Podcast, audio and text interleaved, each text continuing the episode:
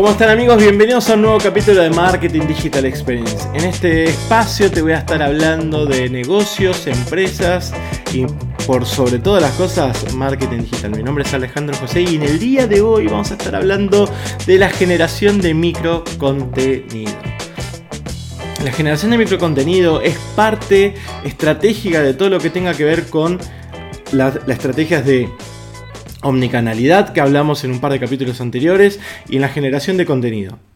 Y todo el, tipo, todo el tema del contenido tenemos que trabajarlo realmente con seriedad. Acordate de que tiene que ser contenido que aporte valor. Y el contenido que aporta valor es el contenido que resuelve algo o soluciona algo. Si, si lo que vos explicás o lo que vos estás enseñando no resuelve nada, no aporta nada, no es contenido de valor. ¿Sí? Súper súper importante. Ahora, ¿Cómo yo desarrollo un contenido? Primero arranco entendiendo cuál es mi, buyer persona. Sobre el buyer persona voy a tener descripciones sobre cómo es él, pero por otro lado voy a saber el dolor. Y el dolor, sobre el dolor voy a generar una solución.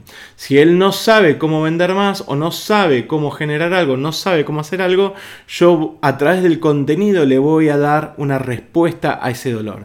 Si yo le doy una respuesta a ese dolor, él lo va a consumir, porque él está buscando soluciones, él está buscando su aspirina para ese dolor de muela o dolor de cabeza.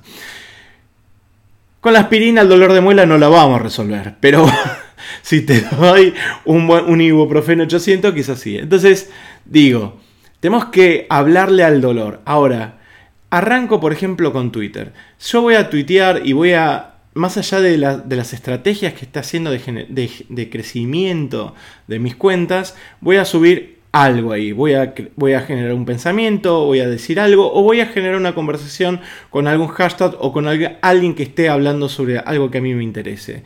Sobre ese tema yo voy a llevarlo a... Voy a ver cierta manera, va a haber cierta repercusión. Quizás al principio yo no soy el generador de una discusión, soy el que participa porque mi cuenta es chica, no importa.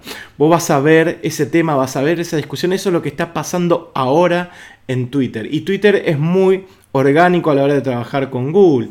Entonces, voy a tomar esos temas, voy a hacer un par de videos. Voy a grabarme esos videos. Si voy a grabar algunos videos o voy a hacer un live en Instagram o voy a hacer un live en Facebook. Pero voy a hacer un vivo, porque el vivo, ¿qué pasa? Le llega una alerta a todos tus seguidores automáticamente. Y ese vivo, quizás de 20 minutos o de un poco más de tiempo, lo que voy a hacer es descargarlo, pero cuando haga el vivo voy a tratar de generar lo que le decimos en, en, la jerga bullets.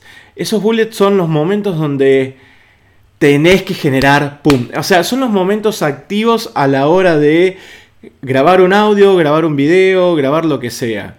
¿sí? Mismo a mí me pasa de que yo todavía a veces no encuentro los puntos de mis bullets. ¿sí? Pero bueno, es todo práctica. Entonces, generás un live, te descargas el live, de esos 20 minutos agarrás, microcortás, o sea, cortás, haces fragmentos, ¿ok? De esos 20 minutos haces fragmentos de 4, 5 minutos, 3 minutos de las partes más importantes.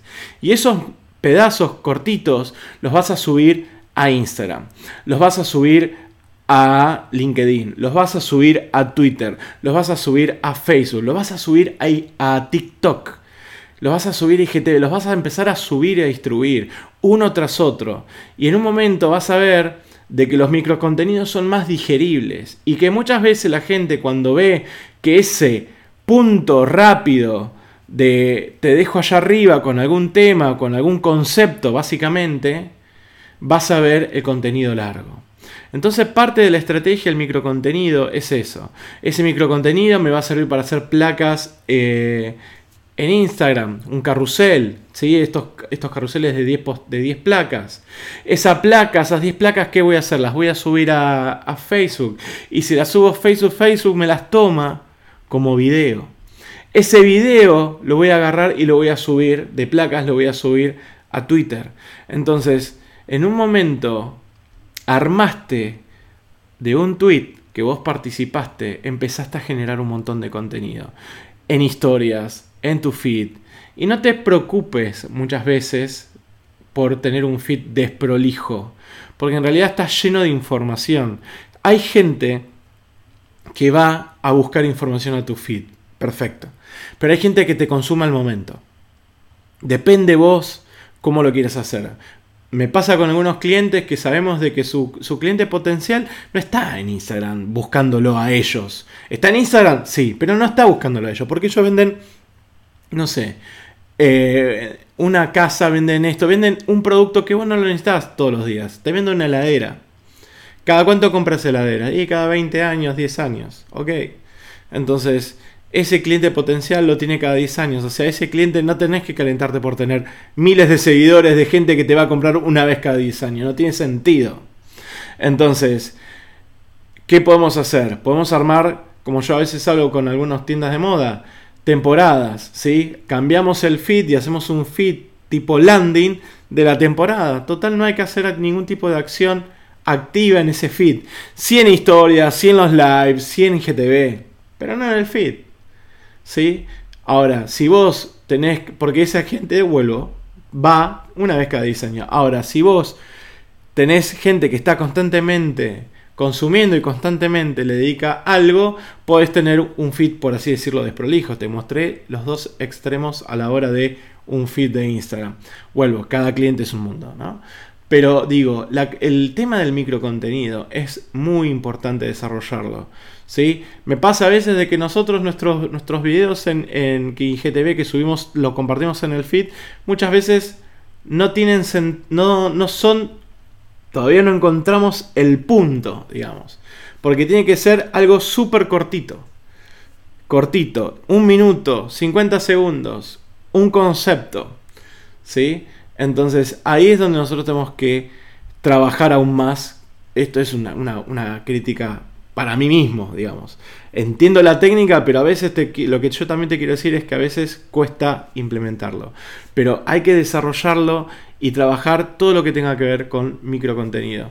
Así que a la hora de generar contenido, vos desde un contenido, desde un video, pudiste generar un montón de contenido y no es que tuviste que pensar en 200, 300 piezas o 48 piezas porque vos salió todo de uno que después lo fuiste armando y lo fuiste distribuyendo. Esa es la estrategia del microcontenido, esa es la importancia del microcontenido, ese es, ese es el valor de trabajar estrategias de microcontenido. Así que chicos, microcontenido para todos, nos vemos en el próximo capítulo.